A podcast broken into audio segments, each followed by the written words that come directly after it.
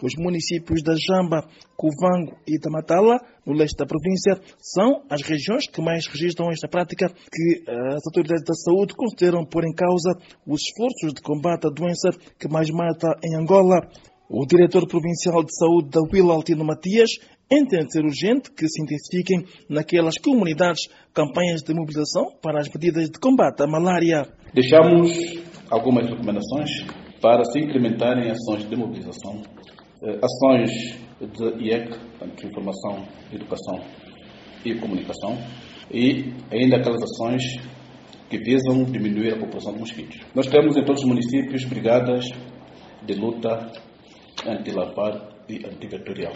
Temos sim algumas dificuldades uh, para que de facto as populações inculquem a necessidade do uso dos mosquiteiros para a sua proteção e não usar os mosquiteiros para a pesca. O uso de redes mosquiteiras tratadas com inseticidas para a pesca na região leste da Huila, tida como endémica, acontece meses depois de ter ocorrido na província uma distribuição de cerca de um milhão daqueles meios no âmbito da estratégia de combate à malária.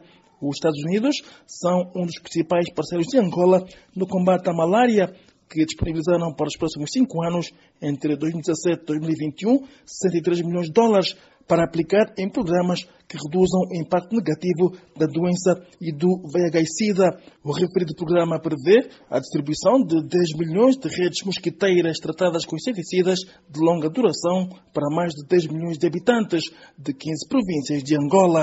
Voz da América, Lubango, Teodoro Albano.